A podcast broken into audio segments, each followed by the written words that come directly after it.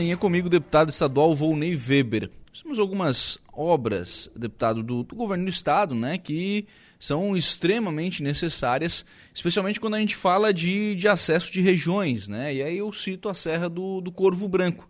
Ligação importante né, entre o Planalto e a planície é, é, catarinense, estrada que precisa sempre ser mantida e melhorada. Deputado Volney Weber, boa noite. Ô Lucas, boa noite, tudo bem? Para mim é um prazer estar falando com você, muito obrigado pela oportunidade e deixo aqui minha saudação a todos que estão aí também nos ouvindo. É, exatamente, a, as nossas demandas, elas, elas são debatidas e discutidas conforme a nossa necessidade, a prioridade das pessoas, da, das, do povo que tanto cobra e tanto precisa e necessita. E a Serra do Faxinal é uma delas, né? A Serra do Corvo Branco é outra, assim uhum. como tantos outros acessos importantes para toda a nossa região. Então, tivemos aí um trabalho intenso agora, ultimamente, defendendo é, a liberação o mais rápido possível da Serra do Corvo Branco, uma vez que ela já está licitada para receber pavimentação, melhorias, enfim, mas houve aí um, as intempéries do tempo e houve aí uma, um fechamento dela através do desastre natural aí, das fortes chuvas há, há dias atrás. Então essa serra nesse momento está interditada. Mas nós levamos essa demanda ao governo, o governo se intensificou eh, os trabalhos, os estudos, as análises, fazendo com que um trabalho forte aconteça dentro dela para fazer com que ela seja liberada o mais rápido possível.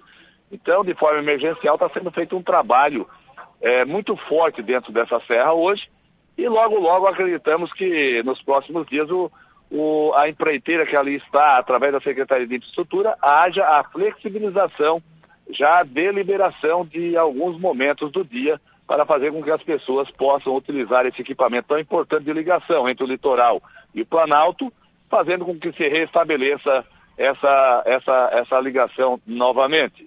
Sim. Enfim, esse é o nosso trabalho, essa é a nossa luta e, e é assim que está sendo conduzido. No caso específico da Serra do Corvo Branco, prejuízo muito grande para é, quem é ali da, da região, né, deputado? Porque acaba perdendo contato, né? É, exatamente, né? Eu tenho até, inclusive, discutido muito na época, quando o secretário Carlos Haas, ele, secretário de Estado, no início do governo Moisés, ele decidiu fechar a Serra do Rio do Rastro. Não sei se vocês estão lembrados disso e, e, dizendo que ali não era uma serra para transporte de cargas, mas sim só para turismo. Eu disse, pelo amor de Deus, secretário, é, essa serra foi aberta a picareta, primeiro para passar as mulas, depois a carroça, foi ampliado, para depois passar aí os primeiros veículos e depois ampliado para caminhões de carga, mas por uma necessidade, não para o turismo naquela época, e sim depois contempla o turismo também, e hoje se fortalece o turismo. Então, essa necessidade ela, ela existe e você tem que liberar isso para transporte de carga. E depois se convenceu que sim. A Serra do Corvo Branco da mesma forma. Por quê? Porque se não fizer essa liberação, você acaba matando a atividade de, do, debaixo do pé da serra e do alto da serra, porque estão muito próximos ali. E, e se não for para esse, esse caminho estar aberto, você tem que fazer uma volta tão grande para aqueles que têm esses negócios estabelecidos entre uma região e outra ali muito próximo, ficam fora do mercado de trabalho, ficam fora da atividade por uma questão de preço, de logística e assim por diante. Então é desgastante isso para quem tem mercado, comércio estabelecido e negócio estabelecido há décadas e décadas e agora simplesmente se fecha um, um trânsito desse é, fazendo com que mate é, as oportunidades e os negócios ali existentes. Então nós temos que trabalhar fazendo com que se restabeleça isso o mais rápido possível. E é o que estamos trabalhando fortemente agora. A população, ela muitas vezes condena, ela critica, mas ela, quando tem a ação do governo acontecendo, ela também entende, ela também entende de que um bom trabalho está sendo feito. Então, nesse momento, é, a população ela está contente pelo trabalho sendo feito, mas ao mesmo tempo está numa ansiedade muito forte, muito grande, é, pela liberação, no mínimo flexibilizada, porque uhum. muitas atividades para dar a volta é, pela Serra do Rio do Rastro, indo a, a, passando por Pericó e aí indo a Arubici, depois voltando em direção ao alto da serra do Corvo Branco, inviabiliza é, de forma econômica e também é, por tempo, né? E desgaste e cansaço. Então, então essa é uma bandeira que a gente vem acompanhando de forma é, frequente, muito de perto, é, dando é, uma segurança através da nossa cobrança de que o mais rápido possível esse trânsito seja restabelecido. Por falar em ansiedade, deputado Volney, o pessoal de Praia Grande com muita ansiedade para a Serra do Faxinal, né? Exatamente, outra situação complexa, né? Que, primeiro momento, houve recursos, né? É, fazendo com que fizesse uma outra licitação. É, isso aconteceu, nós estávamos de novo numa ansiedade bastante grande para conhecer a empresa vencedora, e aí uma empresa participa, e veja só, esta semana que passou, no último dia, às 18 horas, uma empresa que nem participou, nem participou, olha só, entra com recurso dizendo que a empresa que ali está não está habilitada com acervo ou coisa parecida. Puxa vida, mas veja só, não quer ajudar, não atrapalha, não atrapalha, né?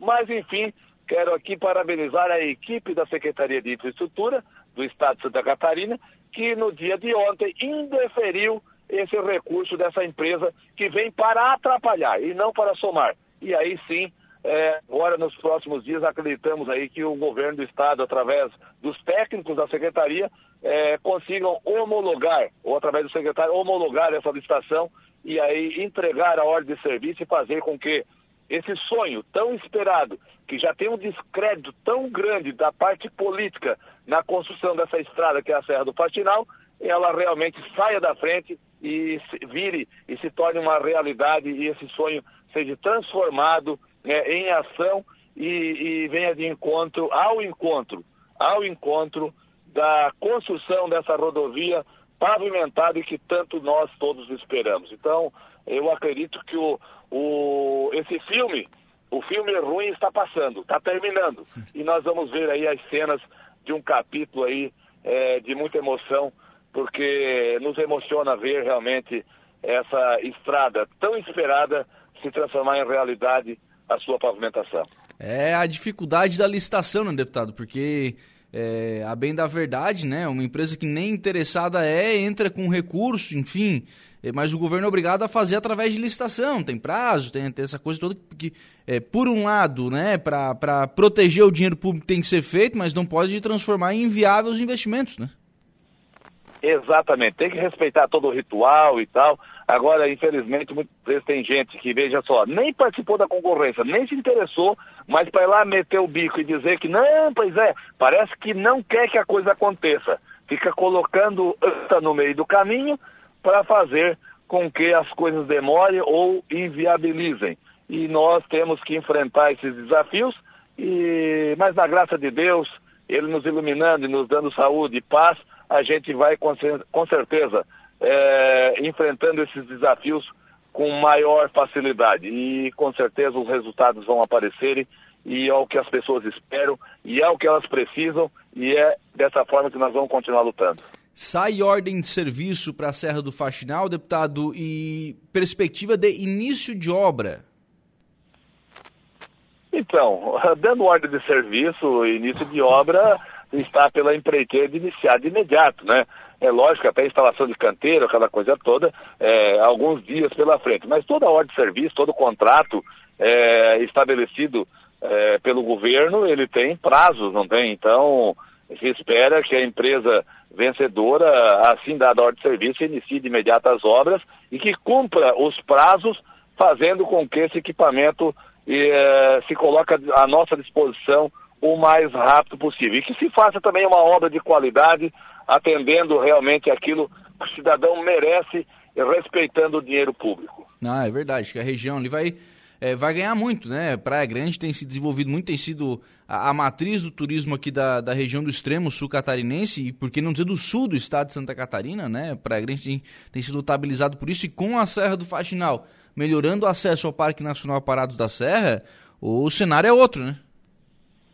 Exatamente, né? são vários cenários aí que vai acontecer né, de ações do governo que vai mudar a vida e a história do nosso sul, a vida das pessoas do sul e a história do Vale do Araranguá, do nosso sul num todo, que é a Serra do Faxinal, a Serra da Rocinha, que tem recursos do governo do estado, com a nossa aprovação também, para investimento dentro de uma rodovia federal, mas rodovia que os nossos catarinenses do sul uh, utilizam ela com muita frequência, assim como também os caminhos do mar, que já que é a, a, a tão sonhada e esperada é, rodovia é, estrada do não é estrada do mar é, é... agora é caminho do mar mas tem um outro nome. A Interpraias. Interpraias famosa Interpraias. famosa. não deixa de ser Interpraias porém uma nomenclatura diferente caminhos do mar né que também já começa a acontecer lá lá em, de Paz de Torres, Gaivota, aquelas imediações no, no extremo sul, e que vem em direção aí à, à área da Anguá e a ponte que, tá, que também está acontecendo ah, ali no município de Araranguá, enfim, tantas ações aí, eh, rodovias e pavimentações, Praia Grande, Jacinto Machado, enfim, são tantas as obras, inclusive muitas municipais, né, mas estou falando de estaduais, muitas municipais com recurso do Estado, que vai com certeza fortalecer a economia da região sul, vai trazer um fortalecimento de geração de emprego e de renda através de novas oportunidades com esses equipamentos prontos e isso vai mudando e dando qualidade de vida às pessoas que ali estão estabelecidas e para tantas outras que escolherem essa região para se estabelecer. Então é uma alegria muito grande a gente fazer parte dessa história com tantas conquistas para a nossa gente, para o nosso povo que ali está estabelecido na, no Vale do Aranguá, mais precisamente é, no extremo sul. Nós estamos com um problema aqui com a ponte, deputado, que é a questão financeira, né? Um pedido de mais um reequilíbrio. É, e aí isso começa a ameaçar a sequência dessa obra, né? Com certeza, é um projeto antigo que, que foi encontrado algumas deficiências dentro dele, algumas coisas que não estavam contempladas, mas mesmo assim, aquilo que já estava contemplado, tudo direitinho, tem o reequilíbrio que ele, ele aponta valores expressivos, porque é um projeto lá de trás, e falando, falando em lá de trás, nós passamos por um período de pandemia, onde a economia ela se comportou de uma maneira muito agressiva, principalmente nos preços dos produtos, tendo inflação, e, e, e não, são, não são valores baixos, são valores expressivos, como falei. E isso acaba é, colocando em dúvida, muitas vezes, o andamento é, com celeridade de uma obra dessa. O, o, tem limitações, é, tem questões orçamentárias e tem questões legais que têm que ser respeitadas e muito bem analisadas para depois não colocar a digital e o CPF de um prefeito ou de uma administração em jogo. Então tem que ser muito bem avaliado, analisado e buscado aí é, consultas, principalmente em Tribunal de Contas, para ter o aval se pode ou não pode daquele jeito. Senão, de repente, muitas vezes tem que licitar de novo aquilo que ultrapassa os valores é, permitidos, né? Uhum. Mas enfim, é, essas projeto que dá problema é projeto que sai da gaveta e é executado. E aí você tem que administrar essas situações, né? Então, é, essas, essas dificuldades, esses desafios, eles têm que ser enfrentados, não podem ser deixados de lado. Então, temos que não fugir do bicho, enfrentá-lo e fazer com que o mais rápido possível também essa obra é, tenha o seu começo, o seu meio e também o seu fim de uma forma eficiente. Deputado Volney Weber, obrigado pela participação aqui no programa, deputado. Um abraço, boa noite. Obrigado, Lucas. Deixo meu grande abraço a você, a todas as lideranças aí do município de Araranguá, o nosso prefeito César César, com toda a sua administração também, tá fazendo um trabalho exemplar, uma pessoa de muita luta, de muita força. Né? Então, a todos, o Legislativo Municipal que contribui, colabora também, porque sozinho não fizemos nada. Temos que unir as forças para é, ser mais fortes. E Araranguá está dando exemplo quanto a isso. E eu deixo aqui meus parabéns e obrigado pela oportunidade. Que Deus nos abençoe sempre e quando precisar estou à disposição. Seis horas.